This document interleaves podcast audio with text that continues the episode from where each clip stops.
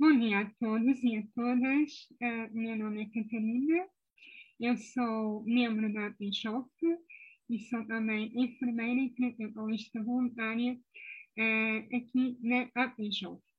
E estou aqui para dar início ao nosso webinar de hoje, que tem como tema yoga e fibromialgia, um, e teremos como nossa convidada a Vânia Duarte, eu vou já apresentar, mas antes queria deixar-vos os recadinhos, antes de iniciarmos este nosso webinar, que é no próximo dia 14 de agosto, teremos um webinar dedicado ao exercício físico e fibromialgia, pelas 19 horas.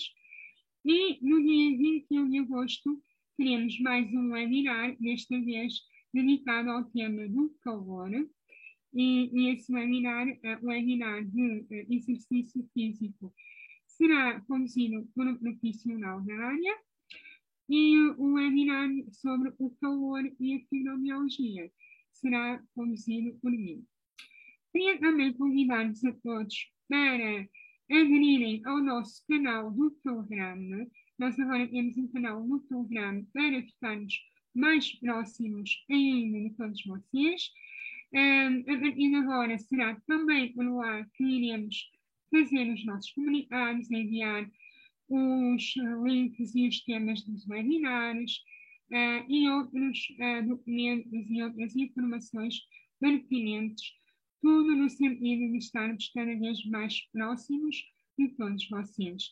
Durante o webinar, nós iremos então deixar o link para o canal e o mesmo também se encontrará uh, no perfil uh, do nosso Instagram.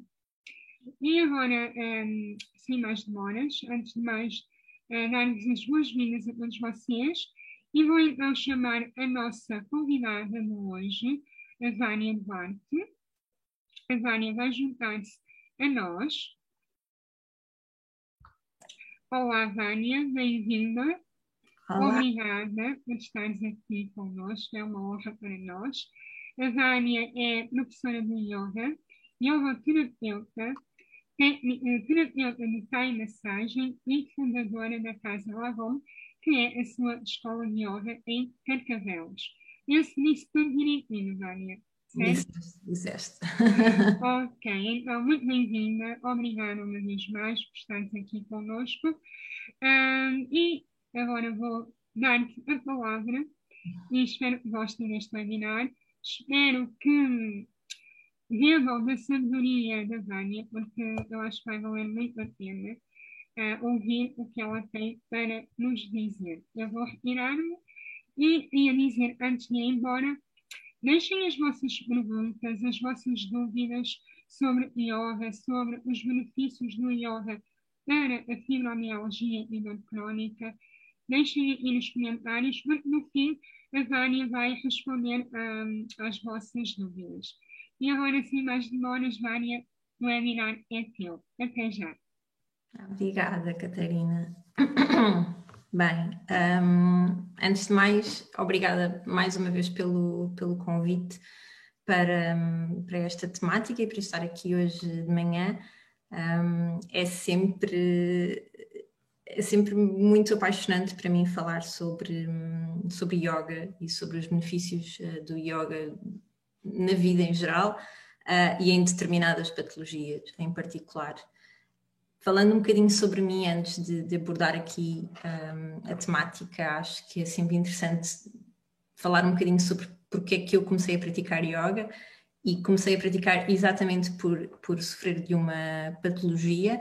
Eu fui diagnosticada em 2011 com síndrome do pânico, um, numa altura onde não se falava muito, havia muito pouca informação uh, sobre esta questão de, de, ataques de pânico levados a um, a um extremo muito, muito grande e que me faziam ir numa base, numa base semanal para o hospital, fiz imensos testes, estive durante seis meses sem saber exatamente o que é que se passava comigo e porque, porque é que isto me acontecia, porque é que o meu corpo reagia desta forma, porque é que eu tinha tantos sintomas que apontavam para, para problemas de, de coração, Um, e, e, isto aos poucos começou efetivamente a, a, afetar a minha qualidade de vida, principalmente porque eu, na altura eu tinha 25, 26 anos, extremamente ativa, era uma pessoa que, muito extrovertida e de repente estava a passar por esta, por esta condição e não, e não, não percebia o porquê disto me acontecer. Um, em 2011 eu fui então diagnosticada com síndrome do pânico e comecei um longo caminho de, de, trabalho a nível de psicoterapia e estive medicada durante mais ou menos dois anos um, com antidepressivo e com, e com ansiolíticos uh, para me ajudar a, conseguir funcionar de forma, de forma normal. Uh, eu digo sempre que não foi, não foi a medicação que me, que me curou, mas a medicação ajudou-me a ser funcional para eu conseguir lidar uh, melhor com o meu problema a nível de psicoterapia. Como é que o yoga entra aqui? O yoga entrou aqui por recomendação médica, porque hum, eu uh, entrei numa fase de, do tratamento em que eu ia começar a largar a medicação. Um, e, e, para quem já passou por esta experiência de, de largar este tipo de medicamentos, sabe que, que, é um desafio, é uma jornada desafiante em que, em, em que nós nos apercebemos da dependência que este tipo de medicamentos causa. E na altura, a minha médica, em conjunto com a minha psicóloga, acharam interessante eu começar a praticar yoga um, para me ajudar a lidar um bocadinho com, com os sintomas de abstinência que a medicação me poderia provocar. E então eu fui experimentar uma, uma primeira aula de yoga e costumo dizer que detestei a prática em si, a prática física de, do, do, yoga achei, achei muito parado. Eu, eu, era uma pessoa muito ativa, muito ligada ao exercício físico muito intenso, muito, muito ginásio, muito, uh, musculação. Um, e então acabei por achava a prática a prática bah, do asana das posturas assim um bocado chata mas o que me fez ficar no yoga foi efetivamente a parte da respiração. E isto porque por causa de eu ter, de ter sofrido e ter sido diagnosticada com síndrome do pânico, inconscientemente eu passei a associar o estar atenta à minha respiração um, a um possível ataque de pânico. Tudo o que me fizesse estar centrada, focada na minha respiração, ouvir o meu, o meu ritmo cardíaco, tudo isto provocava automaticamente a mim algum tipo de reação e os ataques de pânico geravam-se. Então eu gerei aqui um medo muito grande de, de estar atenta à minha respiração. E isto fez com, foram dois anos e tal assim, fez com que eu, passasse a respirar de forma muito superficial. A minha respiração centrava-se essencialmente no meu peito, quando a nossa respiração deve essencialmente centrar-se na nossa zona do diafragma, a nossa zona abdominal, não é aquela respiração perfeita que nós ouvimos dizer que os bebés têm e quando olhamos para um bebê e vemos aquela barriga a expandir, uh, percebemos que de facto ali a capacidade respiratória está a ser usada ao máximo e, e é normal com, com, nós vamos crescendo, os problemas vão se acumulando, o stress vai se acumulando, a nossa respiração fica mais superficial e o yoga é ótimo para nos ajudar norma, a voltar a uma respiração mais considerada mais baixa, não é?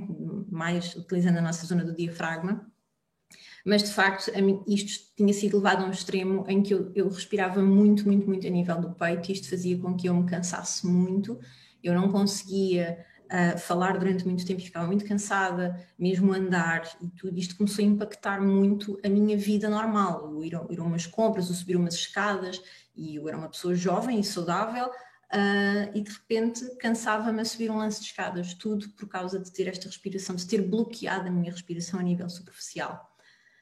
O que aconteceu?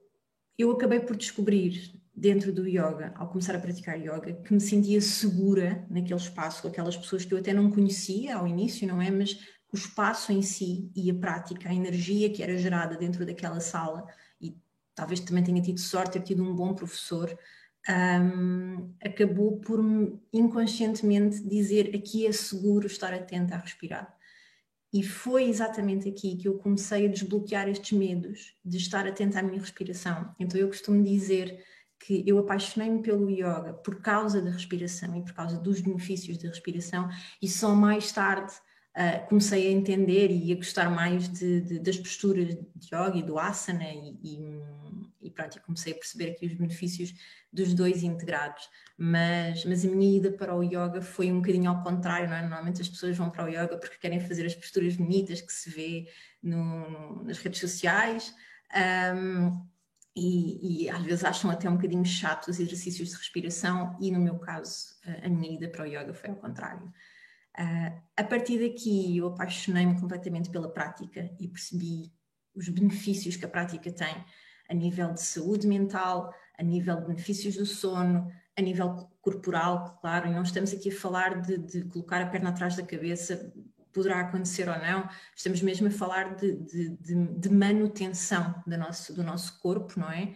Uh, eu digo muitas vezes aos alunos que praticam comigo que vocês não estão a praticar yoga para agora, vocês estão a praticar yoga para daqui a 30 anos serem velhinhos funcionais, pessoas séniores funcionais que conseguem subir escadas e carregar sacos com, com, com força e, com, e sem dor, acima de tudo. Eu, eu, é algo que, que os meus alunos estivessem aqui diziam, sim, sim, ela está sempre a dizer isto, porque eu acredito muito nisto, eu acredito muito em, em prevenção, Uh, e acho que hum, é um dos grandes problemas do, do Ocidente. Uh, nós só vamos a uma massagem, por exemplo, e eu sou terapeuta de, de, de Thai massagem, nós só vamos a uma massagem quando temos uma dor, nós só vamos ou só começamos a praticar exercício quando, hum, quando estamos se calhar com peso a mais, ou porque nos foi diagnosticada alguma doença e temos uma vida demasiado sedentária a nossa cultura do Ocidente incentiva muito a isto, não é? O que importa é agora, é temos que trabalhar, trabalhar, trabalhar e dar, dar, dar, dar, dar, e depois, quando acontecer alguma coisa, logo se pensa nisto. Uh, e, e, no Oriente é um bocadinho ao contrário, eles, eles trabalham muito a prevenção, não é? E por isso é que, sei lá, Uh, uh, para eles é muito natural uh, a massagem, o toque faz, faz muito parte de, de, do estilo de vida deles, um, um, fazer, fazer algum tipo de prática de movimento que não tem que ser uma coisa intensa, não é? E isto é algo que é importante desmistificar. O yoga não tem que ser uma coisa intensa, bruta, com, com, posturas muito, muito difíceis, não é? É, é para todos, e, e se é para todos, tem que ser efetivamente adaptado a todos. E então eu acabei por me apaixonar muito por isto, pela prevenção, porque percebi os benefícios que a prática teve em mim e mudou muito, muito, muito a minha vida. E, e acabei por, por fazer a minha primeira formação uh, para, para professora de yoga, e a partir daí continuei sempre os meus estudos, acabei por me especializar também em, em yoga terapia, uh, que no fundo aqui é uma prática individualizada, onde nós usamos algumas técnicas de yoga para trabalhar alguma condição física, no fundo é aqui há uma espécie de uma fisioterapia, mas com posturas de yoga para trabalhar condições de saúde físicas, um, e acabei também por me especializar muito em respiração, uh, fazendo também uma formação para, para trabalhar mesmo toda a parte da respiração, porque acredito mesmo que, que isto é, é, é, como um todo, não é? Não pode ser só a parte física, não pode ser só, só o corpo, tem, tem que ser tudo, tem que ser o corpo, tem que ser a mente, tem que ser a nossa respiração, tudo isto está muito está muito interligado uh, na nossa qualidade de vida. E, e, então eu acabo por ter uma abordagem uh, muito muito de manutenção da nossa saúde. É aquilo em que eu acredito. Uh, eu acredito mesmo no yoga acredito nos benefícios físicos que o yoga podem ter físicos e mentais que o yoga pode ter e acredito mesmo que pode ser uma prática que, que, nos vai levar a sermos pessoas idosas mais funcionais. Acho que este é assim o grande lema que eu tenho na minha vida e que, passo muito aos meus alunos, é muito isto. Nós estamos a fazer isto, claro, para, para estarmos bem agora, como é óbvio, mas é muito importante nós pensarmos no longo prazo. Eu penso que toda a gente quer viver bons anos e, acima de tudo, viver bons anos saudáveis e, e, e sem dor, sem desconforto, uh, bem com a vida, bem consigo próprio, e isso só se consegue prevenindo agora, não é? É um bocadinho como, como sei lá, eu acho que as pessoas pensam muito, lembrando-me agora aqui das rugas, uh, ah, queres prevenir as rugas, uh, aos 40, aos 50 tens de começar a usar cremes anti-rugas aos 24 ou aos 25, então é um bocadinho a mesma coisa, se queres prevenir ou queres procurar chegar a uma idade mais avançada com mais qualidade de vida, não é lá quando estivermos lá à frente em que, em que o corpo já não tem a mesma agilidade, já não tem a mesma rapidez para recuperar de, das lesões e de, de, pequenos desafios que lhe vão acontecendo, então nós temos que ajudar o corpo agora a chegar a esta altura desta fase da vida mais forte e mais capaz. E quando existe uma, uma patologia associada, seja ela de que tipo for, não é? E neste caso estamos aqui a falar de dor crónica, é extremamente importante que esta manutenção exista sempre e eu entendo que, acredito que o facto de se viver com dor crónica uh, às vezes seja desmotivante, não é? Porque, porque, dói, o corpo dói, o corpo está rígido, os nossos músculos estão, estão mais encurtados, estão mais tensos e é muito complicado nós conseguirmos pedir ao nosso corpo que nos dê mais. Então eu acho que é, o yoga aqui acaba por ser ainda mais interessante como uma abordagem muito individualizada, não é? Não, não podemos pedir a uma pessoa que sofre de fibromialgia ou outro tipo de patologia a mesma coisa que pedimos a um aluno que não sofre deste, deste tipo de patologia, não é? Porque a resposta ao corpo, a resposta ao exercício e a resposta do corpo vai ser completamente diferente. Um, então eu acredito muito que aqui é, é, é mesmo necessário uma, uma abordagem aqui um bocadinho mais individualizada, em que nós usamos aqui algumas técnicas mais, mais próprias para, para este tipo de condições. Por exemplo, porque é que eu acredito que que o yoga é para todos? Porque a prática em si, a tradição, não é? E quando nós olhamos para as escrituras, as escrituras dizem-nos exatamente isto, dizem-nos que o yoga ele serve para curar o corpo, para curar a mente, para potenciar o nosso estado uh, um, enquanto aqui estamos, enquanto, enquanto seres humanos, dando-nos desafios para depois conseguirmos evoluir enquanto, enquanto almas e enquanto pessoas. Portanto, a tradição diz-nos isto: o yoga é efetivamente para todos.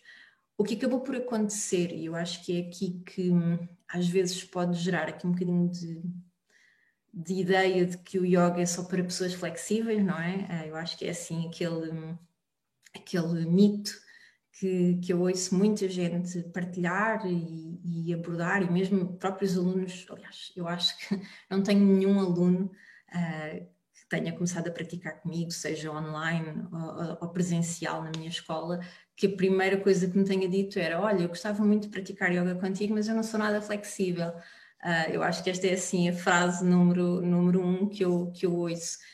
E, e, na verdade, eu muitas vezes eu digo ainda bem que não és flexível, porque nós temos muito esta ideia de, de flexibilidade, não é? Existe muito esta ideia da flexibilidade, da flexibilidade e ter um corpo muito flexível. Mas um corpo flexível sem força, sem, um, sem uma boa resistência muscular, é um corpo que facilmente se vai magoar. Significa que nós temos ligamentos muito soltos, todos os nossos, as nossas articulações, os nossos ligamentos de facto têm, têm uma amplitude muito grande, não é? Um, mas depois não existe estrutura, não existe resistência para aguentar, para suportar estes movimentos. Então é muito comum nós termos pessoas que são extremamente flexíveis, um, mas que depois acabam por ganhar algumas lesões exatamente porque a nível estrutural não, ter, não terem algo, não terem resistência para ajudar a suportar aquele excesso de flexibilidade. Ou seja, nada em excesso é bom, não é? Excesso de flexibilidade não é bom, tal como excesso de resistência, ou seja, demasiado músculo, demasiado, demasiado um corpo muito, muito, muito musculado, depois vai, provavelmente vai ser um corpo mais, muito mais preso, não é? Não vai permitir tanta, tanta amplitude de movimento e nós queremos aqui um equilíbrio com os dois. Então, eu, eu costumo dizer que a única coisa que é preciso para praticar yoga é de facto um corpo, seja ele do que for, é? alto, baixo, mais forte, mais, mais magrinho, uh, é, é, só preciso um corpo, tenha todos os membros ou não tenha. Uh, a base do yoga que nos pede é consciência e flexibilidade na nossa mente para nós percebermos o que é que nos faz sentido e o que é que não nos faz sentido, não é? o que é que naquele momento me está a provocar desconforto e o que é que neste momento me está a fazer sentido, me está a saber bem. Então é óbvio que não, não, não, não faz sentido colocar a caixinha do yoga dentro das pessoas flexíveis. O que acabou por acontecer é que o yoga, quando chegou a este lado do mundo, começou primeiro pelos Estados Unidos, foi onde foi extremamente difundido. Um, lá está, chegámos aqui ao Ocidente, onde de repente temos estilos de vida completamente diferentes, ambições completamente diferentes, uma cultura muito focada no trabalho, no, no, no ser cada vez melhor, no, no, querer cada vez mais, no querer ir cada vez mais longe, tudo isto não é, faz parte deste tipo de sociedade.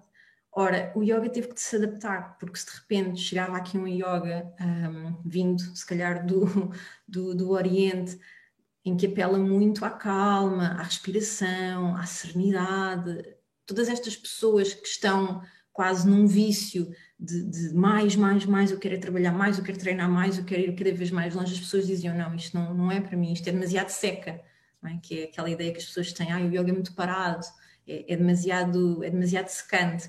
Então acabou por ter que se adaptar um bocadinho o yoga ao, ao mundo ocidental, àquilo que o mundo ocidental queria. Uh, e é engraçado que agora, uh, eu acho que talvez dá uns três anos para cá, até antes da pandemia ter, ter surgido, mas eu, eu como professora, porque tenho, tenho esta aula específica que já irei falar sobre ela, que é a aula de Yin Yoga, que é um, um yoga extremamente parado, mesmo de permanências muito longas nas posturas, cerca de 3, 4 minutos, essencialmente no chão, e é muito engraçado porque tenho observado uma procura desmedida exatamente para esta aula. Então é interessante pensar que o yoga teve que se adaptar, não é? Quando, quando veio para cá, para, para este lado do mundo, porque, porque a sociedade cria algo demasiado um, intenso e energético, e agora com de repente as pessoas parece que estão todas com um fogo de voltar às raízes, de acalmar, e nós assistimos agora até com esta pandemia, as pessoas quiseram todas começar a fugir da cidade, ir mais para a zona do campo, as pessoas têm, sentem mesmo muita vontade de abrandar e parece que existe este interesse cada vez maior por práticas mais suaves, práticas que permitam de facto serenar a mente, serenar o corpo e entrar mais em contato com a respiração. Uh, então lá está eu acho que depois o, crescendo das redes sociais, o facto de nós nos depararmos constantemente com o mesmo tipo de corpos a praticar, não é? O mesmo tipo de pessoas, todos muito saudáveis, as pessoas têm que ser, beber todas sumos verdes de manhã, uh, falamos todos namastê, um, corpos muito magros, muito, muito esguios, posturas muito, não é? Muito circenses quase, não é? E, e estas posturas, lá está, nós não temos que denegrir as posturas, elas existem e fazem parte de um sistema que, quando é feito com cabeça, tronco e membros, um, faz sentido. Estas posturas, elas não são as posturas que têm que ser denegridas, uma postura em que nós colocamos uma perna atrás da cabeça ou, ou outro tipo de posturas mais, mais desafiantes fisicamente, elas fazem sentido quando o corpo passa por um sistema de anos, muito provavelmente de uma prática contínua, em que o corpo vai, o corpo e acima de tudo a mente vão sendo preparados para chegar àquela postura. Então, todas as posturas fazem sentido quando existe preparação mental e física para elas, quando existe um entendimento do porquê que nós estamos a fazer. Elas deixam de fazer sentido, e isso tanto pode ser uma postura desafiante ou pode ser uma postura mais fácil, não é?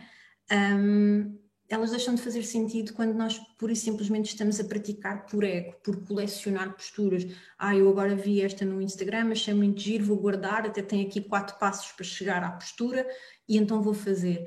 E não existe uma preparação física, não existe uma preparação mental, é só simplesmente, é uma caderneta de cromos e nós estamos a colecionar posturas. Uh, aí sim, a essência do yoga perde-se, não é? A essência do yoga não é, não é acima de tudo, eu, eu, digo isto muitas vezes também a, quem ensino, nós, o tapete é um laboratório para a vida, nós muitas vezes damos, a prática traz-nos desafios durante a prática, que depois nós conseguimos identificar com algumas formas de reagir na nossa vida. Eu acho que acaba por ser aqui um laboratório. E no fundo nós praticamos yoga para largarmos camadas e para percebermos que não, não precisamos de nada disto. É, é quase é quase uma preparação para percebermos que nós já somos perfeitos como somos, estamos é tão agarrados a tanta coisa que achamos que necessitamos e estamos sempre a acumular coisas, uh, e eu acredito que, que, é esta constante necessidade de acharmos que nos falta isto e nos falta aquilo, uh, e de não olharmos para dentro, que depois também muitas vezes pode começar a gerar doença física, não é? Pode começar a gerar bloqueios energéticos e esses bloqueios acabam por se manifestar em doença física. Por isso, acho que assim a primeira mensagem é, é, é, de facto esta, que o yoga é mesmo, mesmo para todos.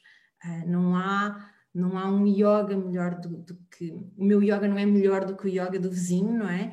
Uh, todos os tipos de yoga são bons quando são feitos com intenção e quando a pessoa sabe porque é que o está a fazer, não é? Da mesma forma, quando o professor sabe porque é que está a ensinar aquilo e não apenas para reter alunos. E, e hoje em dia é muito isto que acontece, não é? Quando nós vemos, se calhar, uh, ensinos e aulas em que metem logo os alunos a fazerem determinadas posturas invertidas, por exemplo, em que ainda não existe uma preparação, mas os professores sabem que é aquilo que os alunos querem.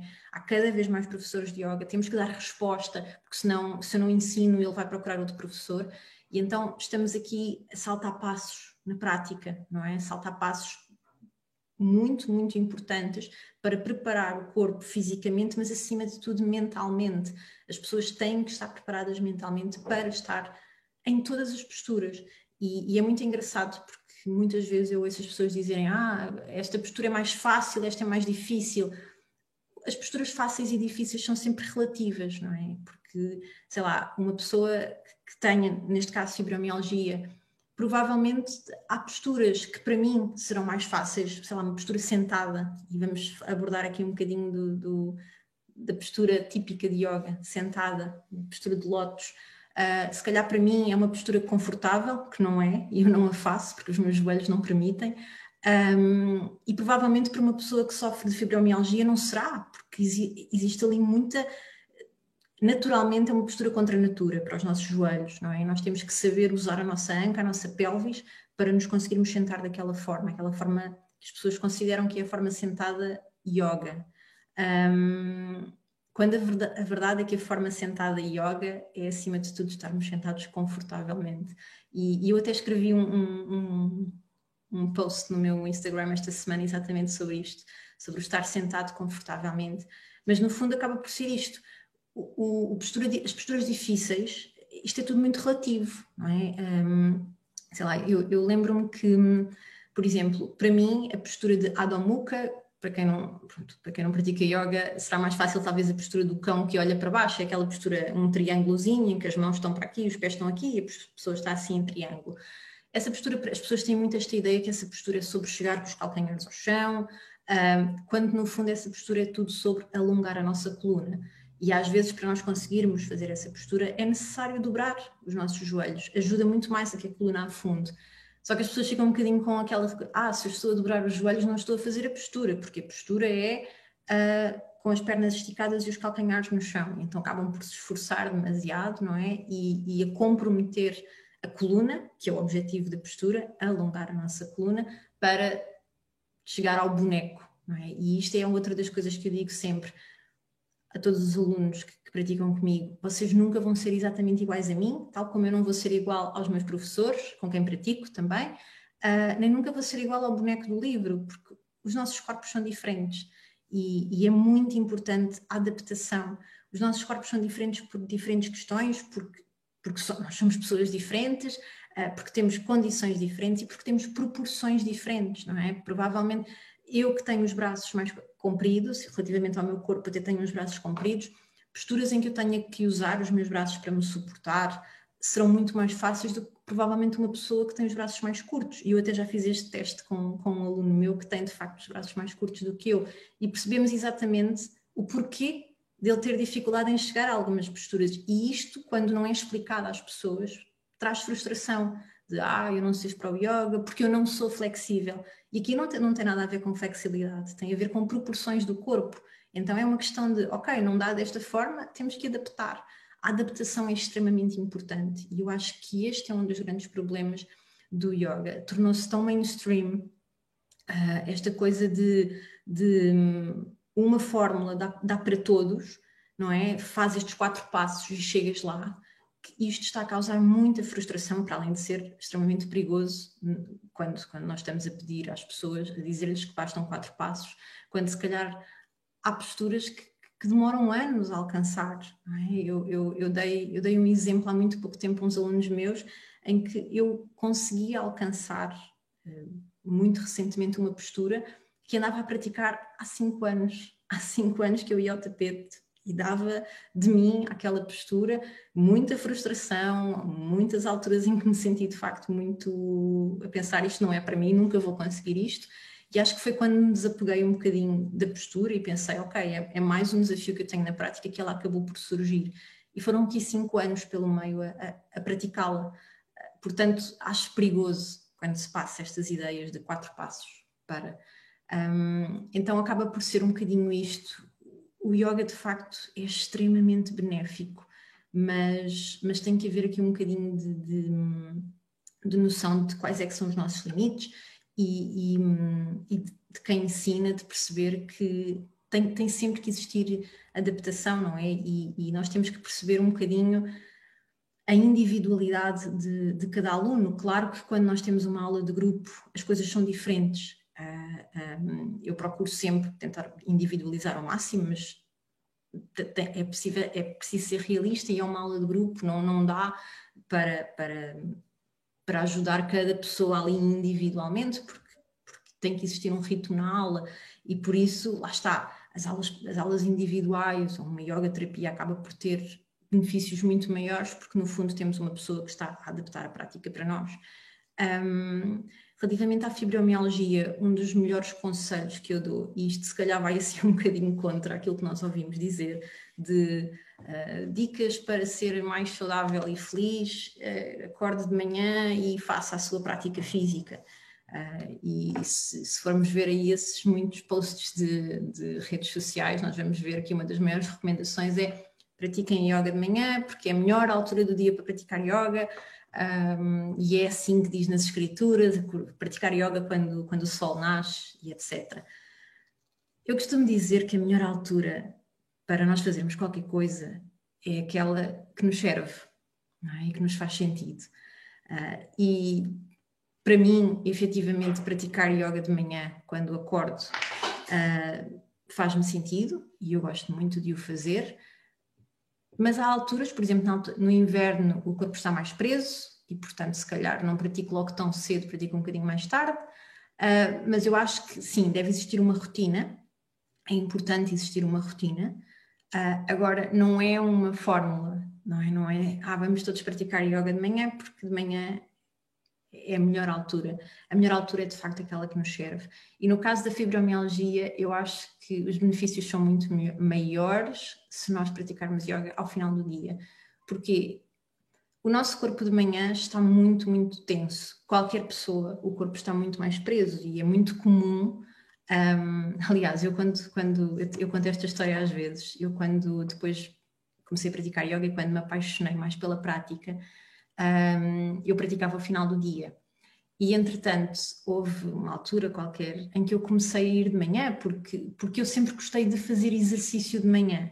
E então eu, olha, vou experimentar yoga de manhã. E fui e, e testei porque sentia o meu corpo muito preso, por exemplo, ao final do dia eu conseguia fazer as posturas muito facilmente, conseguia chegar com as mãos ao chão, conseguia uh, agarrar as mãos cá atrás, conseguia fazer aqui uma série de posturas espetaculares. E, e de manhã sentia-me, eu dizia, ai, eu pareço uma velhinha, não consigo fazer nada, odeio isto, então só vou praticar yoga ao final, de, ao final de, do dia, porque de facto é a altura do dia em que eu consigo ser mais espetacular no yoga, ou seja, aqui entrava aqui um bocadinho o ego, não é?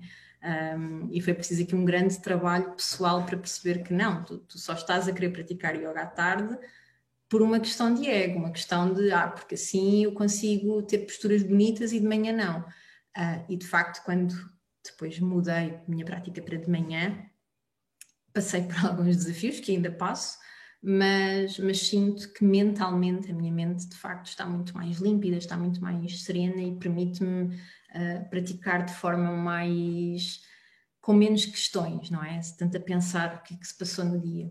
Mas lá está, eu não tenho uma patologia, não tenho uma dor crónica, não tenho nada disto. E a verdade é que se, para, se, até para mim me custa, não é? Acordar de manhã e praticar e fazer uma prática de yoga, para alguém que tem uma doença destas associada, é muito, mas muito, muito, muito mais desafiante. Ora, nós estarmos a pedir ao corpo que está preso, que está rígido, aos músculos que estão rígidos, para se começar a mover e muitas vezes a, a, em práticas muito intensas, é nós estarmos a, a, fazer com que a dor se mantenha, a rigidez se mantenha, porque no fundo o que nós estamos a fazer é ativar o nosso sistema simpático, não é? O nosso lado do cérebro que nos diz isto está a doer, está, está a custar, ativa aqui o modo de stress e de segurança e então estamos a gerar mais stress e mais tensão sobre um corpo que está demasiado rígido. Então eu acho sempre que para alguém que sofre desta condição, o, o ideal aqui seria um bocadinho acordar de manhã, sim, claro, acordar de manhã todos, um, fazer provavelmente algumas instruções ainda na cama. As instruções são extremamente benéficas, são mesmo muito, muito, muito boas. Eu acho que toda a gente devia torcer-se de manhã e alongar, ter um espaldar em casa e prender-se e alongar as costas, ou então ir para um parque infantil e prenderem-se e alongarem porque de facto é mesmo, faz muito, muito, muito bem nós criarmos tração na nossa coluna e as torções elas ajudam um bocadinho a isto. Então mesmo na cama, enquanto as pessoas ainda, enquanto vocês ainda estiverem deitados, uh, só mesmo com, com as costas direitas e só virar as pernas para um lado e depois viramos o pescoço para o outro e fazemos algumas respirações e depois virar as pernas para o outro e olhar então na direção contrária e fazer aqui algumas respirações muito levemente, com, com, muito, com muito cuidado, com muita consciência, tomar acima de tudo consciência da respiração. Eu acho que isto é fundamental. A respiração ajuda-nos muito a perceber como é que está o nosso estado mental, ajuda muito a ativar o nosso sistema parasimpático, responsável por nos dizer está tudo bem, está tudo calmo, não, não há nada de errado comigo, uh, vou-me manter serena e, e ajuda muito a que depois, ao longo do nosso dia, quando nós estamos mais no nosso sistema parasimpático, ajuda muito, facilita muito depois a entrada no sono, termos noites de sono mais descansadas, a nossa mente consegue relaxar mais, conseguimos não sonhar tanto, não é? Ter sonho, menos, noites de sono tão ativas. Então lá está, tem que ser aqui um bocadinho de tudo, tem que ser aqui uh, um bocadinho, claro, gerar aqui um bocadinho de movimento de manhã, é importante gerar um bocadinho de movimento de manhã, mas eu não acho de todo que seja a melhor altura para se praticar yoga para alguém que tem fibromialgia. Exatamente por esta questão, o corpo está muito preso naturalmente, para quem sofre desta condição está ainda mais. Então, podemos fazer aqui algum tipo de movimento, algum tipo de alongamentos muito suaves, não é? Alongar o corpo, esticar os braços, mover se calhar a zona pélvica um bocadinho, rodar a zona pélvica um bocadinho, fazer aqui algumas torções, até mesmo na cama, deitados na cama, só girar as pernas para um lado, girar as pernas para o outro, fazer algumas respirações, colocar as mãos na barriga. Eu gosto muito de usar contagens, porque acaba por, por, por, facilitar, porque quando eu digo às pessoas, vá, agora vão ficar aqui, vamos respirar um bocadinho, as pessoas perdem-se, a mente tende a, a voar para outros lados. Então, quando nós temos contagens, quando nós temos aqui, ok, então vá, vais inspirar em quatro respirações lentas e profundas e vais expirar quatro respirações lentas e profundas e vais fazer isto dez vezes quando nós damos uma, uma, uma meta para a pessoa seguir, é mais fácil. E então vocês podem sempre, enquanto estão na cama, usarem esta ideia de eu quero potenciar minha energia a nível abdominal, eu quero potenciar a minha energia a nível de diafragma, então sim, eu quero inspirar profundamente e sentir mesmo como se a minha barriga fosse uma grande, um grande balão que eu estou a encher em quatro tempos, não é? Um, dois, três, quatro, e depois eu expiro e sinto mesmo, e isto é mais fácil quando nós o fazemos deitados, de sentir mesmo a nossa mão uh, depois a baixar. Outro truque muito bom que podem fazer, colocar a vossa mão esquerda na, na zona abdominal e a mão direita no peito. Isto, isto dá-nos uma referência daquilo que nós queremos e não queremos fazer, ou seja, eu não quero que a minha mão direita se mova, ou se mova muito, eu quero acima de tudo que a minha mão esquerda se mova, não é? Se expanda. Então ter esta referência de eu tenho aqui a minha mão no peito, mas eu não quero respirar para o meu peito, eu quero respirar para a minha barriga, quero respirar para a minha zona, para o meu diafragma, quero usar a capacidade do meu diafragma para respirar. Ter esta consciência da nossa respiração é? vai nos ajudar muito a aliviar, vai, a respiração cria espaço no nosso corpo, oxigena as nossas células, o nosso corpo, os nossos tendões, os nossos ligamentos, os nossos músculos, articulações, tudo. A respiração é fundamental. Quando nós temos, estamos com demasiada tensão acumulada, quando nós começamos a respirar fundo e respiramos para esta zona específica, lentamente os nossos músculos começam, parece que se começam a aliviar. Então, acho que acaba por ser muito mais benéfico nós termos aqui uma, um início de dia em que sim, usamos o movimento de forma controlada, não é? Com algumas torções, alguns alongamentos e, acima de tudo, alguns exercícios de respiração, para depois começar o dia e então mais para o final do dia, provavelmente tarde ou até mais final do dia, final da tarde, aí sim ter uma prática mais, mais de yoga, mais, mais ativa, uma prática mais física. Uh, isto porquê? Porque lá está, os músculos ao final do dia já estão mais aquecidos, o corpo já está mais aquecido, os músculos já não estão tão tensos, portanto, provavelmente a dor já será mais fácil de gerir do que se nós formos pela teoria que é devemos todos praticar yoga de manhã porque é o horário do yoga.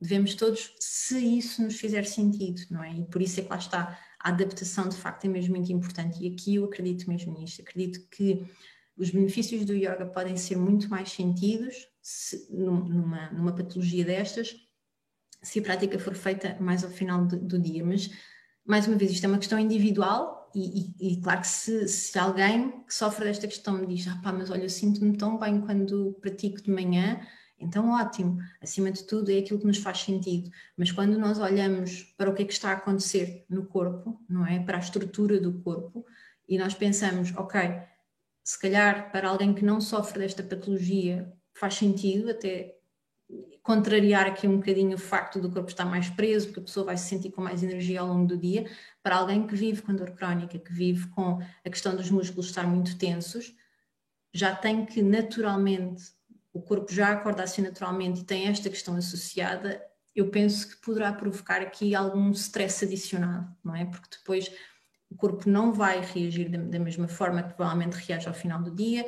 Isto está tudo interligado, o corpo não reage, a pessoa acaba por ficar mais frustrada na prática. Ao estar mais frustrada na prática, o sistema simpático começa a ficar ativo, o stress, esta frustração, o ego, o eu, eu tenho dor, e tudo isto depois acaba por ser levado para o dia, porque depois a prática não foi satisfatória, a mente está insatisfeita, o corpo está com dor, passamos assim ao longo do dia, chegamos à noite e estamos com muito stress acumulado isto acaba por ser uma bola de neve. Então eu acho mesmo que a nível de benefícios a prática talvez seja mais, mais interessante de o fazer ao final do dia. Eu há bocado tinha-vos falado da questão do sentar e, e eu falo isto muitas vezes, seja para quem tem patologias ou não. Quando eu peço aos meus alunos para se sentarem de forma confortável, e faço isto normalmente sempre a todos os, os alunos, que, que, começam a praticar comigo pela primeira vez, eu peço-lhes para se sentarem de uma forma confortável e as pessoas sentam-se todas da mesma forma, forma de, com as pernas cruzadas, a, a postura de, de lótus, ou, ou, mesmo quando não é a postura de lótus completa, porque não é assim tanta gente que a consegue fazer, porque ela não é muito natural para os nossos joelhos. Uh, há sempre aquela ideia de nos sentarmos um bocadinho com, as pernas cruzadas, um tornozelo debaixo de uma perna, o outro debaixo da outra perna. E depois eu pergunto, ok, então agora vamos ficar aqui vamos imaginar, vamos ficar aqui meia hora a meditar, um, é confortável para ti ficar aqui meia hora sem te mexer, sem, sem começar a ter dores nos joelhos, sem a, sem a lombar começar a colapsar, sem, sem, sem dor, não é? sem desconforto, sem te começares a mexer e a pensar quando é que isto acaba. E toda a gente me diz: não, não, não conseguiria ficar aqui tanto tempo. Está aqui o meu gato, está a gostar do webinar. Um, não conseguiria ficar assim tanto tempo. Então, o estar confortável é efetivamente isto, é estar mesmo, mesmo confortável. Por isso, não existe uma postura do yoga sentada. Sim, existe esta base, não é? Esta postura do lótus, mas estar confortável é, é nós podermos mesmo usar tudo aquilo que nos permita ficarmos sentados sem tensão. Por isso, ficar sentado confortável para alguém, e eu tenho um aluno em específico que se senta assim, sempre no início das aulas, quando nós fazemos exercícios de, de, respiração antes da prática, uh, esse aluno senta-se sempre encostado a uma parede, com as costas encostadas a uma parede e com as pernas esticadas sobre o tapete. Esta é a forma de ele estar efetivamente um, confortável, porque tem, uma, tem dor no, no, na coluna, tem, tem, uma, tem uma lesão numa vértebra e, portanto, tudo o que seja ficar ali muita intenção sem apoio, provoca-lhes muito, muito, muito, muito desconforto. E, ele sempre me disse que saltou muito de professor em professor e de escola em escola, porque nunca lhe explicaram isto de tu podes usar a parede para te sentares, tu podes usar blocos para apoiar os teus joelhos, tu podes usar blocos para te sentares por cima dos blocos e elevarem a tua pelvis. Eu, enquanto professora, e os meus alunos acham isto muita, muita graça, porque eu sento-me sempre em cima de um bloco. Um, porque para mim dá-me muito mais conforto à minha lombar eu estar mais elevada do que os meus joelhos. Um, porque tenho uma lesão no joelho e tive que me adaptar, não é? Tive que, tive que procurar a minha forma confortável de estar sentada. E para mim, eu sento-me sempre em cima de um bloco. Há outras pessoas que precisam de ter blocos ou de ter algumas almofadas a apoiar por baixo dos joelhos. Há pessoas que gostam de estar sentadas em cima dos calcanhares e colocar uma almofada debaixo do rabiosco para lhes dar uma maior elevação. Acima de tudo, é nós podermos dar opções às pessoas. E neste caso, este meu aluno está mesmo realmente muito confortável e consegue, quando nós fazemos práticas de meditação mais longas, consegue estar extremamente focado na prática, não é? Porque nós não ganhamos nada em estarmos sentados de uma forma em que nos está a provocar dor e desconforto e pensar quando é que isto acaba. Mais uma vez, o nosso sistema simpático está super ativo, está a dizer isto está a ser horrível para mim, está a ser super desconfortável e isto está a enviar uma série de informação para o nosso corpo de protege-te, protege-te porque isto vai te magoar ainda mais. Então tudo isto está a gerar tensão acumulada e por isso saímos de uma aula extremamente fatigados, extremamente cansados e depois não conseguimos dormir bem, mais uma vez por causa da frustração, e isto acaba por ser uma bola de neve. Quando nós conseguimos adaptar e pensar que, ok, se eu tenho aqui uma parede, a parede faz parte da escola, não é? Portanto, eu posso usar a parede. Então, vou me encostar, vou esticar as minhas pernas e vou respirar. Minha coluna está apoiada, estou confortável. Se calhar preciso de colocar um bloco para elevar a minha pelvis ou colocar alguns blocos para, para elevar os meus joelhos mais. Até cadeiras. Se, se, se houver uma cadeira, nós podemos, para algumas pessoas, a prática pode ser estar sentado numa cadeira a respirar, é? E depois sim, começamos a prática física. Então não, não existe esta, esta ideia de, de postura do yoga sentada. É, é o, é o que for mais confortável para nós, não é? O que, o que nos permitir, e porque o nosso corpo não está sempre igual, é o que nos permite estar efetivamente confortáveis, sem, sem a mente estar a gerar ainda mais, mais stress e mais tensão. A nível da prática, eu acho que a prática deve ser um misto de duas coisas. Um, eu sou professora de, de Vinyasa uh, e sou professora de Yin Yoga. Um, o Vinyasa é uma prática muito fluida e muito dinâmica e muito ativa, onde nós temos pouco tempo de permanência nas posturas, um, onde é uma prática que trabalha muito a resistência, trabalha muito a parte muscular do, do nosso corpo não tanta flexibilidade e as pessoas têm um bocadinho esta ideia de ah, vou fazer aqui práticas muito intensas para ser flexível. Nós, vamos, nós ganhamos flexibilidade com práticas de maior permanência, na verdade, porque a flexibilidade consegue-se quando nós conseguimos chegar fundo aos nossos ligamentos, à nossa fáscia, às nossas articulações, e nós só conseguimos isso com práticas mais paradas, mais suaves, que nos permitam estar nas posturas em segurança tudo que sejam práticas mais ativas, mais intensas, um, não é muito seguro para a prática nós estarmos a ir fundo em, em, determinadas zonas do corpo, ligamentos, articulações, quando está muito movimento associado, não é? Quando existe um movimento e estas práticas hoje em dia são muito fluídas, estas práticas mais de power yoga, vinyasa, um, rocket yoga, enfim, existem aqui vários, vários nomes, são práticas em que usam muito movimento é? para fluir de uma prática para a outra. E quando nós estamos a associar movimento a ir fundo em articulações, vai, alguma coisa vai correr mal. Então, para nós irmos fundo nas articulações, que é bastante importante para nós conseguirmos olear a articulação, para nós conseguirmos ir fundo nos nossos ligamentos, então nós precisamos de práticas mais suaves, práticas em que a permanência seja muito grande, em que nós possamos de facto sentir que o corpo começa a ceder. E isto é muito interessante de se observar nas práticas de Yoga, que é nós estamos nós não queremos chegar propriamente a lado nenhum, nós estamos na postura, vamos imaginar três minutos, e de repente, através da respiração, nós começamos a perceber que o corpo começa a ceder e cria-se espaço. É exatamente aqui, este é outro dos benefícios da respiração quando é aliada à prática de yoga, é nós criarmos espaço no nosso corpo. Então, estas práticas mais suaves permitem-nos perceber exatamente isto. Permitem-nos perceber quando é que o corpo começa a ceder e de repente, olha, consegui ir um bocadinho mais, mais à frente. Não porque a mente quisesse ir mais à frente, mas para que a respiração criou espaço e o nosso corpo cedeu naturalmente.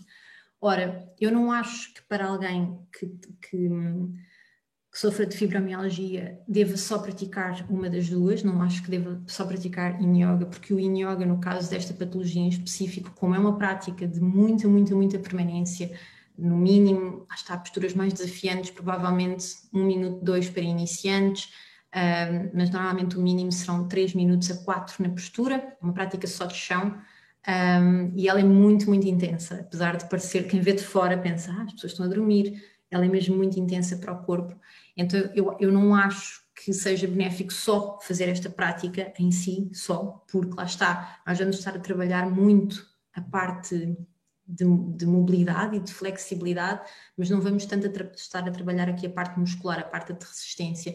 Então eu acho que o ideal será a combinação das duas. Uma prática que nos permita fluir, não é? que permita trabalhar a resistência, que permita alongar os músculos, não é? que no fundo numa fibromialgia, aquilo que nós precisamos é muito de alongar os músculos para quebrar as tensões que se vão acumulando no corpo e, ao mesmo tempo, criar espaço para que entre a fluidez de uma prática e entre a pessoa possa descansar, possa recuperar, se conseguir fundo nos nossos ligamentos, nas nossas articulações, para criar espaço no corpo. Então acho que o ideal será aqui uma junção das duas, será uma prática mais acompanhada, talvez mais individual, em que existe muito esta, este conceito de, de uma prática que junte resistência e força e fluidez com a parte mais suave e de maior permanência que permite ir mais fundo, mas de forma mais controlada um, na nossa parte mais interna do, do corpo.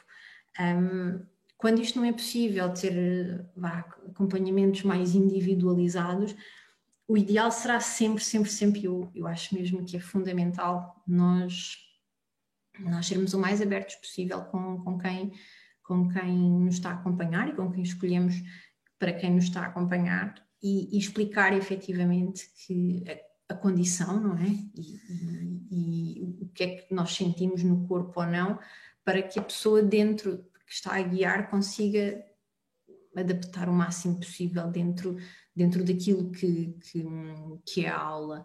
Um, e por fim, acho extremamente importante uh, trazer a respiração para a prática. Eu, eu digo muitas vezes que foi, foi mesmo a respiração e o trabalhar a respiração que me voltou a dar qualidade de vida.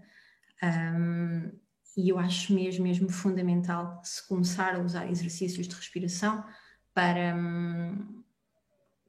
para nós começarmos a serenar a nossa mente, para criar espaço mais uma vez no nosso corpo e para ajudar a que as tensões do nosso corpo sejam, sejam mais libertas. No caso da fibromialgia, existem muitos, muitos, muito tipo de pranayamas. No caso deste tipo de, de patologia, eu recomendo sempre pranayamas mais suaves, ou seja, nós temos pranayamas de categorias mais intensas, mais quentes, que servem para para aquecer o corpo e para, e para gerar calor no corpo, mas neste caso em específico, e uma vez que existe a questão da dor crónica, e a dor crónica acaba por causar muita frustração e muito cansaço, uh, eu acho sempre que é melhor trazer respirações que não estejam tão focadas no nosso fogo interno e estejam mais focadas no serenar a nossa mente, porque quando a mente está serena, quando a mente está mais calma e mais tranquila, isso acaba por se refletir no corpo e na gestão da própria dor. Então acaba por ser mais fácil. Por isso, eu gosto muito de recomendar a respiração alternada, que podem sempre fazer, seja de manhã, seja à tarde. Esta é a respiração que se pode fazer sempre que nós quisermos. Esta, por exemplo, as respirações mais quentes que eu estava a falar são respirações que devem ser feitas normalmente de manhã, no máximo, sempre em jejum, no máximo até meio da manhã, porque depois elas ativam mesmo muito, muito, muito a cabeça, muito o cérebro.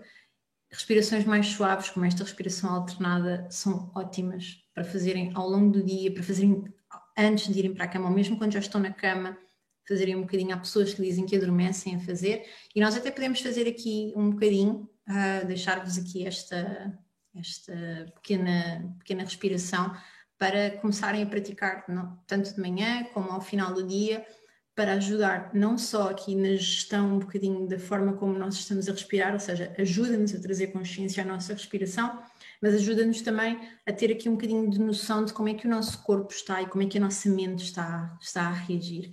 Então, o convite que, que vos faço antes de terminarmos aqui o nosso webinar é, é respirarmos juntos, em conjunto, não é? Juntos em conjunto é assim. Um, então, o conselho, aquilo que vos vou pedir para colocarem aqui o, o polegar e o indicador e depois trazerem, se for possível, o anelar para o pé do indicador. Ele normalmente ele não vem, não gosta de fazer isto, nós temos que o obrigar. Se isto for muito, muito desconfortável, ok, mantenham, mantenham o anelar para baixo, mas se conseguirem, ficamos aqui. É uma espécie de um cool. Então o nosso polegar ele vai ficar aqui na nossa narina direita. Um, a vossa outra mão, vocês quiserem, podem colocar aqui assim sobre as vossas pernas, por exemplo, se estiverem sentados. Vamos então fechar os olhos e o que vai acontecer é que eu vos vou dizer para vocês inspirarem pela narina esquerda. Eu vou fazer a contagem em quatro tempos. Depois nós vamos tapar as duas narinas e vamos reter a respiração durante quatro tempos e depois vamos expirar pela outra narina em quatro tempos. E depois vamos fazer o inverso, ou seja, vamos inspirar pela direita, reter e expirar pela esquerda. Vamos então começar. Tapamos aqui a nossa narina direita com o pulgar uh, da nossa mão. Podem fazer isto de olhos fechados, podem fazer isto de olhos abertos, o que fizer sentido.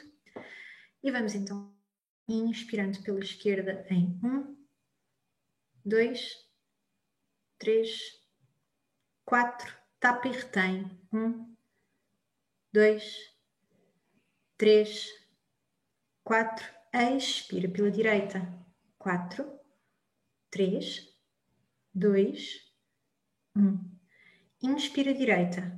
Um, dois, três, quatro Tapa e retém. Um, dois, três, quatro. Expira pela esquerda. Quatro, três, dois, um. Inspira esquerda. Um, dois, três, quatro. Tapa e retém. Um, dois, três, quatro. Expira direita quatro, três, dois, um. Inspira direita. Um, dois, três, quatro. Tapa e retém. Um, dois, três, quatro. Expira esquerda. Quatro, três, dois, um.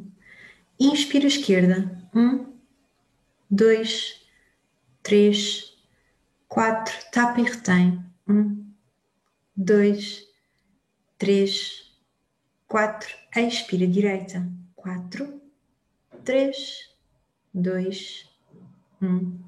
Inspira direita. Um, dois, três, quatro, tapa e retém. Um, dois, três, quatro, expira esquerda. Quatro, 3, 2, 1.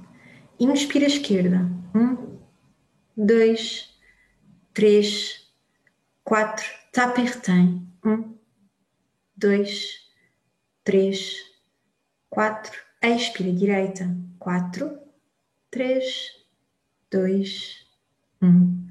Inspira direita. 1, 2, 3, 4. Tapa e retém. Um, dois, três, quatro. Expira esquerda. Quatro, três, dois, um. Inspira esquerda. Um, dois, três, quatro. Tapa e retém. Um, dois, três, quatro. Expira direita. Quatro, três, dois, um. Último ciclo. Inspira direita. Um, dois, três, quatro. Tapa e retém. Um, dois, três, quatro. Expira esquerda. Quatro, três, dois, um. Coloca as tuas mãos sobre as tuas pernas e podes simplesmente começar a observar como estão as tuas narinas neste momento. Talvez notes que a tua respiração começa a fluir mais, talvez sintas mais fresco nas tuas narinas. Respira fundo. Expira conscientemente. E lentamente podemos abrir os olhos, se tiveres os teus olhos fechados. Boa, fizemos aqui 10 ciclos de. Esta respiração chama-se Nadi Shodana. Ela ajuda efetivamente a equilibrar os nossos dois lados do cérebro e é muito boa também para desobstruir as nossas narinas, as nossas vias respiratórias.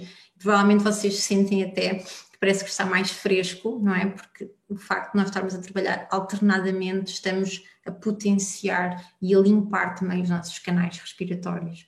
Um, e no fundo eu recomendo muito, muito, muito esta respiração sempre na nossa vida, de manhã à tarde, quando estiverem mais estressados, mesmo para alturas de gestão de dor, é muito bom, porque quando nós acabamos por retirar a atenção do nosso cérebro daquilo que nos está a provocar desconforto e focamos-nos aqui em algo, não é? Neste caso na nossa respiração, acaba, acaba, acaba por ser mais fácil a questão da gestão de dor e é ótimo também para auxiliar, esta respiração em específico, é ótimo para auxiliar à noite. Aquilo que eu recomendo para a noite é fazerem ainda mais prolongado, ou seja, aqui foi muito um, dois, três, quatro, e se calhar à noite eu recomendaria um, um, dois, três, quatro, tapar e reter, e depois respirações, inspirações e expirações mais profundas para, para que o cérebro comece a perceber que está tudo bem, estamos fortes, o nosso corpo está aqui, conseguimos mais um dia de vida e agora vamos aqui respirar, preparar o corpo para dormir e amanhã um novo dia. E pronto, espero que tenham gostado, espero que tenha sido esclarecedor e que de alguma forma o yoga vos possa ajudar a melhorar a vossa qualidade de vida. E obrigada, Catarina, pelo convite. Vânia, muito obrigada. Foi excelente. Então, este exercício foi incrível. Eu já estava aqui quase no estado meditativo. Uhum. Obrigada mesmo. Um, adorei. E as pessoas adoraram. Estou aqui a agradecer uhum. também nos comentários. E então, um, deixar algumas perguntinhas que foram fazendo ao longo do webinar. Então, para quem tem uma doença como nós, não é? Com algumas limitações, e nunca, nunca, nunca praticou yoga, o que é que tu aconselhas para começar? Então, aconselhas a ter cuidado em procurar uma escola e um professor como tu? Que sim, sim, sim. Não, não, uh, aliás, não precisam de ser pessoas com doenças, Catarina. Para qualquer pessoa que queira começar a praticar yoga, qualquer pessoa, e que não tenha qualquer tipo de, de, de prática, de experiência na prática, é fundamental o acompanhamento com o professor. Eu sei que hoje em dia, graças a, a um bocadinho por causa de, de, pronto, da internet e do, e do aumento da. da, da Dá-me só um bocadinho, deixa-me só fechar a porta. Ok, ok, sem problema. Estava aqui a ouvir muito barulho lá fora. Então, eu sei que um existe muito esta ideia que agora está tudo na internet.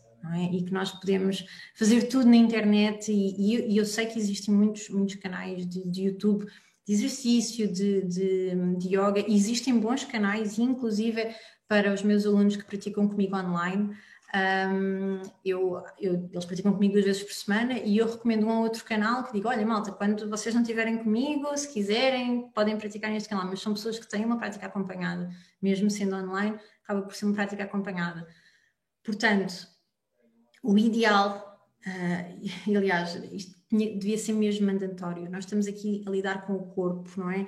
E independentemente de se ter uma doença ou não, quando se tem uma doença, o cuidado tem que ser ainda redobrado a questão dos, dos, canais ou dos vídeos do YouTube é que não existe um, um, uma loja, um, um, seguimento, não é? São, são vídeos aleatórios, hoje estamos a fazer isto, hoje estamos a fazer aquilo, não há um seguimento, não há uma preparação para, para, para a prática, para, para o acompanhamento da pessoa. Depois, há muitas estas questões de individualização, coisas tão específicas como proporções do corpo, não é? De, de uma pessoa não perceber uh, porque é que eu não consigo fazer esta postura e às vezes tem a ver com proporções e nós temos que adaptar aqui um bocadinho. Então é fundamental que eu, eu, digo sempre, o YouTube, ou o que quer que seja, os canais ou aulas uh, gravadas ou pré-gravadas, são um ótimo complemento à prática, um ótimo complemento mesmo. E acho que as pessoas, quando, quando têm a sua prática, eu às vezes também faço, eu tenho, aliás, uh, eu sou professora de yoga e eu tenho aulas com professores, eu tenho dois professores de yoga e tenho aulas semanalmente com professores, três vezes por semana eu pratico com um professor. Eu sou professora de yoga e pratico yoga há quase 10 anos e sou professora de yoga há 3 anos uh, e não, não prescindo mesmo para mim é aquele não, eu não prescindo de ter aulas com professores, porque é completamente diferente, mesmo eu, lá está, tenho, tenho uma consciência da, da, prática, eu não me vejo, não é? E às vezes há coisas que eu até sinto que estou a fazer bem e de repente o professor chega, o professor ou a minha professora chegam ali, dão um toquezinho e eu acabo não só por sentir a diferença em mim, percebo, ah, os meus alunos devem estar a sentir exatamente a mesma coisa, então às vezes é esta coisa de, de, troca de experiências, no fundo, não é? Que eu acho muito, muito gratificante.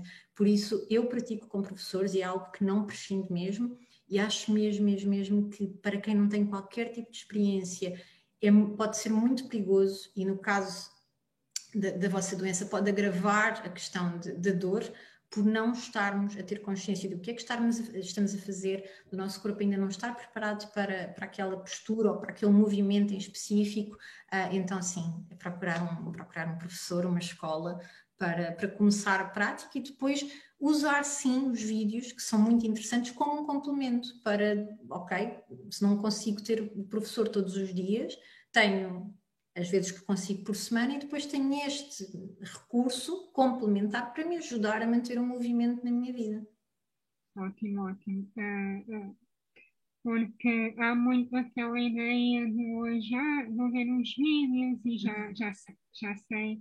Isso pode ser, inclusive, é perigoso.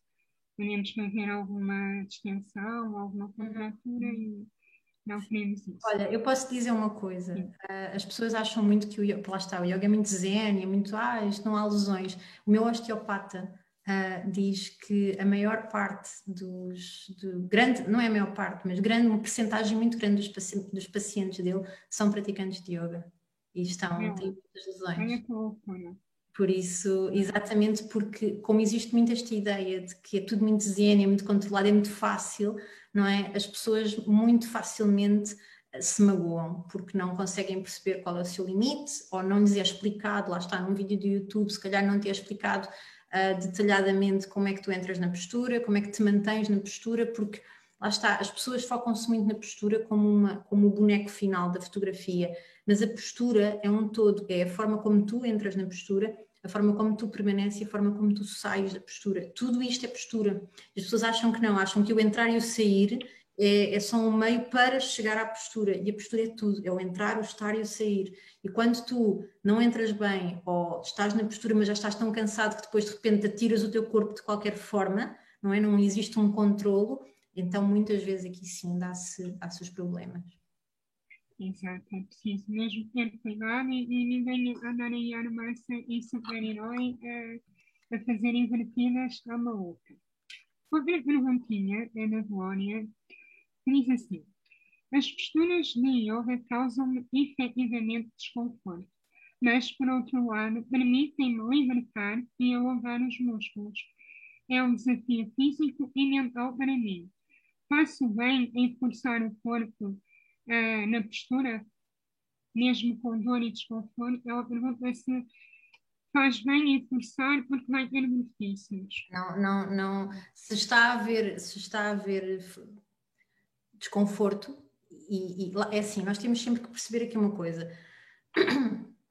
O desconforto físico, quando faz parte da prática, algumas, algumas posturas que nos trazem desconforto físico e que a mente, com o passar do tempo, o corpo se vai adaptando. Agora, quando nós temos uma prática que toda ela é extremamente desconfortável e sentimos dor, não é, não é benéfico para ninguém. Nós não, em nada, nós não queremos uma prática que nos cause desconforto.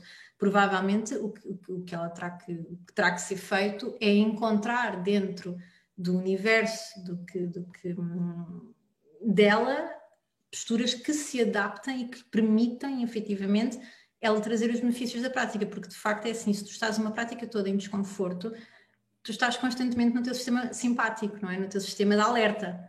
O teu corpo está em constante alerta. Por isso mesmo que sim, ok, tudo bem, se calhar no final ai, até me sinto bem porque, porque depois agora fiz aqui um shavasana, respirei, o corpo, fiz aqui um relaxamento final.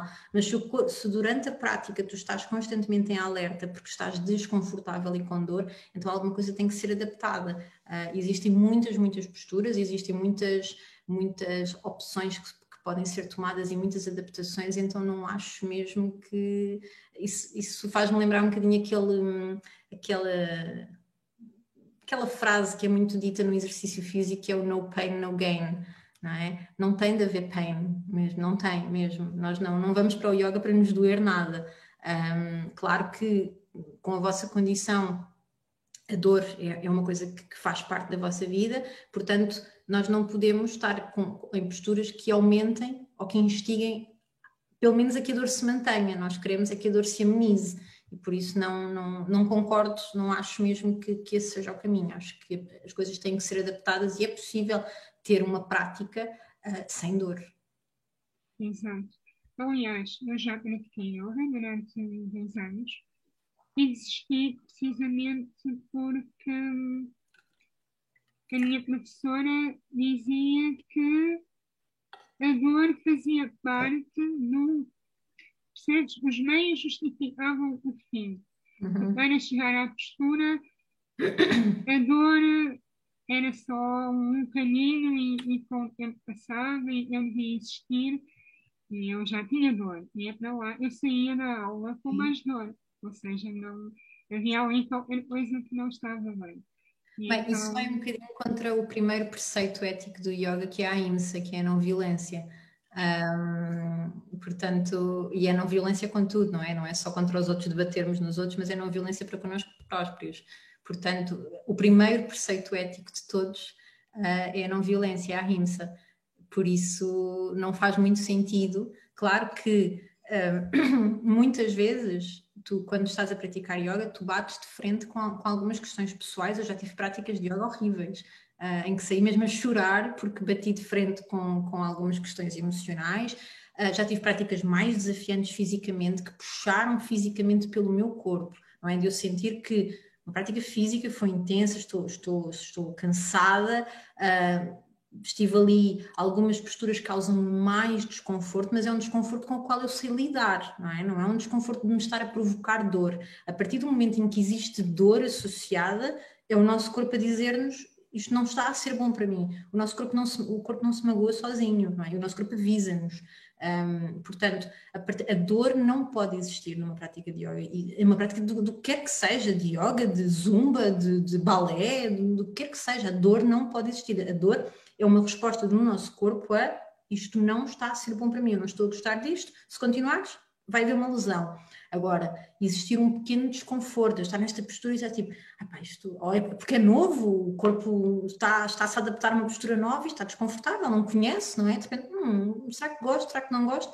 Mas a pessoa no final, não é? Porque nós somos todos seres humanos conscientes, percebemos que, ok, isto é desconfortável, é novo, é esquisito, mas eu estou bem, eu fico aqui, tudo bem. Se calhar amanhã venho e vai ser menos desconfortável.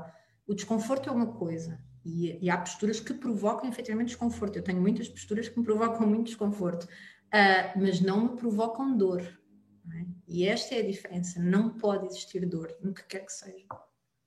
Ótimo, é mesmo isso. Por isso é tão importante procurar um professor adequado a nós e que é mesmo importante.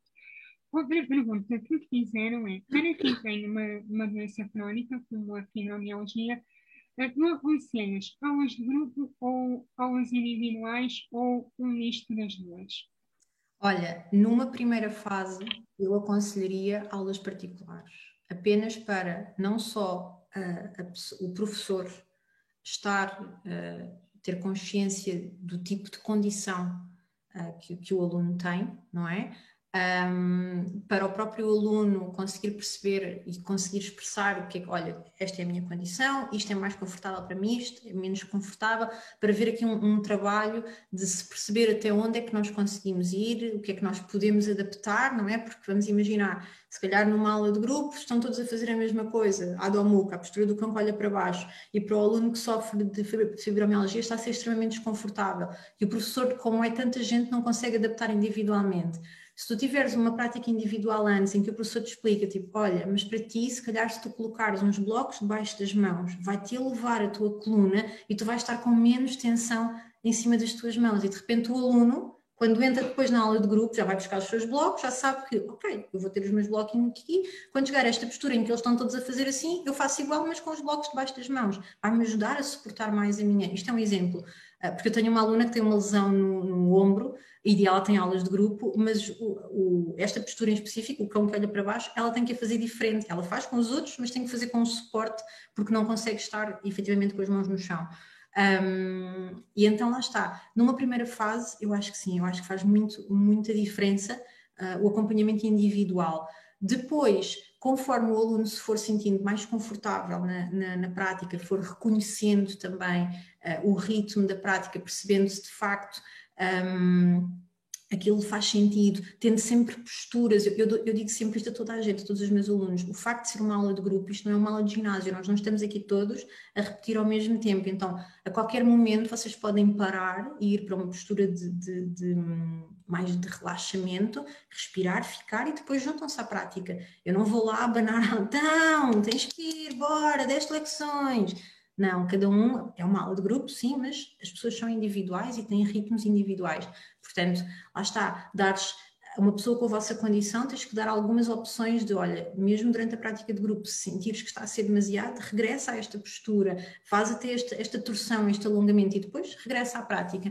Então, assim, eu acho que faz mesmo sentido uma prática mais uh, individualizada ao início, durante um tempo, um, e depois, se o aluno fizer, uh, quiser, e fizer sentido, sim, pode-se sempre juntar, juntar, hum, juntar ao professor e lá está, ter, se for possível, manter as duas, é sempre o ideal, não é? Manteres o acompanhamento individual e manteres o, o, o acompanhamento de, de grupo é o, é, o, é o ideal porque tu acabas por ter o melhor de dois mundos, acabas por ter toda a energia da, da, da, prática de grupo que é espetacular, não é? Quando é feita ali com, com amor, é, é, é muito bom estarmos a praticar em, em comunhão com outras pessoas um, e depois acabas também por trazer ali um bocadinho o trabalho individual de, de correção e de, de, ajustes de algumas coisas para facilitar e para tornar a prática mais prazerosa. Ok, exato, ótimo. Um, outra questão que fizeram foi relativamente à respiração. Um, Dizem-nos aqui que para esta nossa comentadora, a Glória diz os exercícios da respiração provocam dor no peito, tonturas. Há alguma forma de minimizar esta situação para tirar proveito destes exercícios? Provavelmente e é normal, agora perguntei, é normal haver este tipo de com os exercícios da respiração? Eh, Pode acontecer, sim, às vezes mais até relacionado, sei lá, com se tu, se tu tens algum tipo de bloqueio, se, se à partida já sabes ou achas que aquilo te vai provocar algum desconforto, às vezes até propriamente pode gerar aqui algum, algum desconforto.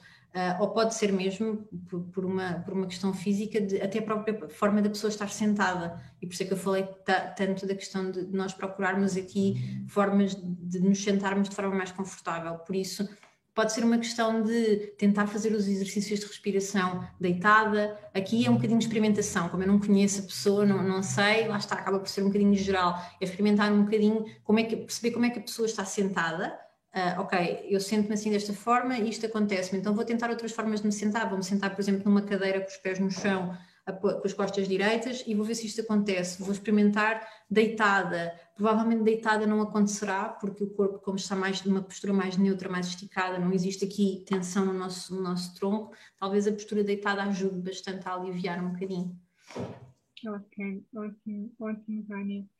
Um, não vou demorar mais, já estamos também na nossa hora. Queria te agradecer uma vez mais.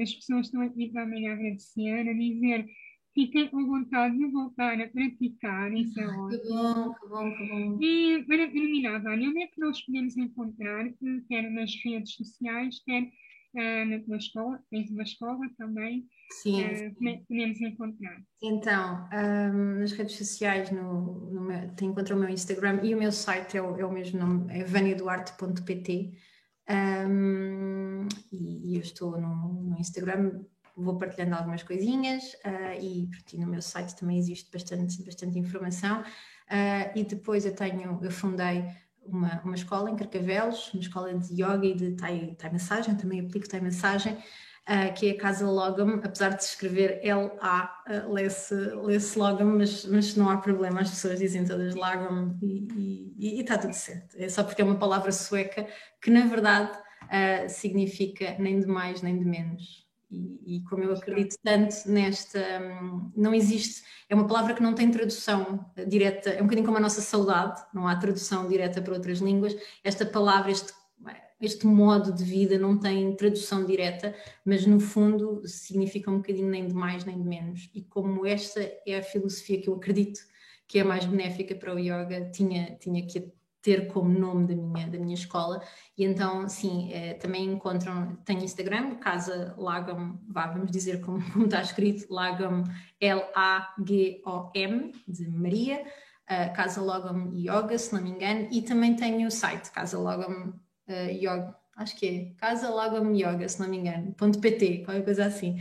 Uh, mas mas no, no, no, meu Instagram está, está lá tudo.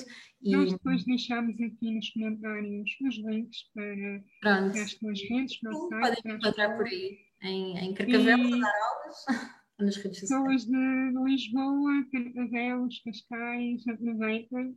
Se eu pudesse, eu lá vivesse, aproveitava também. Vânia, obrigada uma vez Obrigada eu. Pela tua disponibilidade, pelos teus ensinamentos. Muito obrigada. Antes de terminar, vou só aqui deixar mais dois recadinhos. Não se esqueçam, dia 14 de agosto, temos o nosso webinar com o professor Pedro Lomba. Vamos falar sobre exercício físico na fibromialgia. E no dia 21 uh, eh, estarei eu cá convosco e iremos falar sobre o calor o que fazer para minimizar os efeitos do calor uh, na fibromialgia.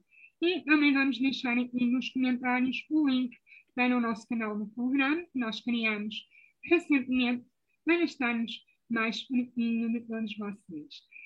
Uma vez mais, obrigada, Vânia.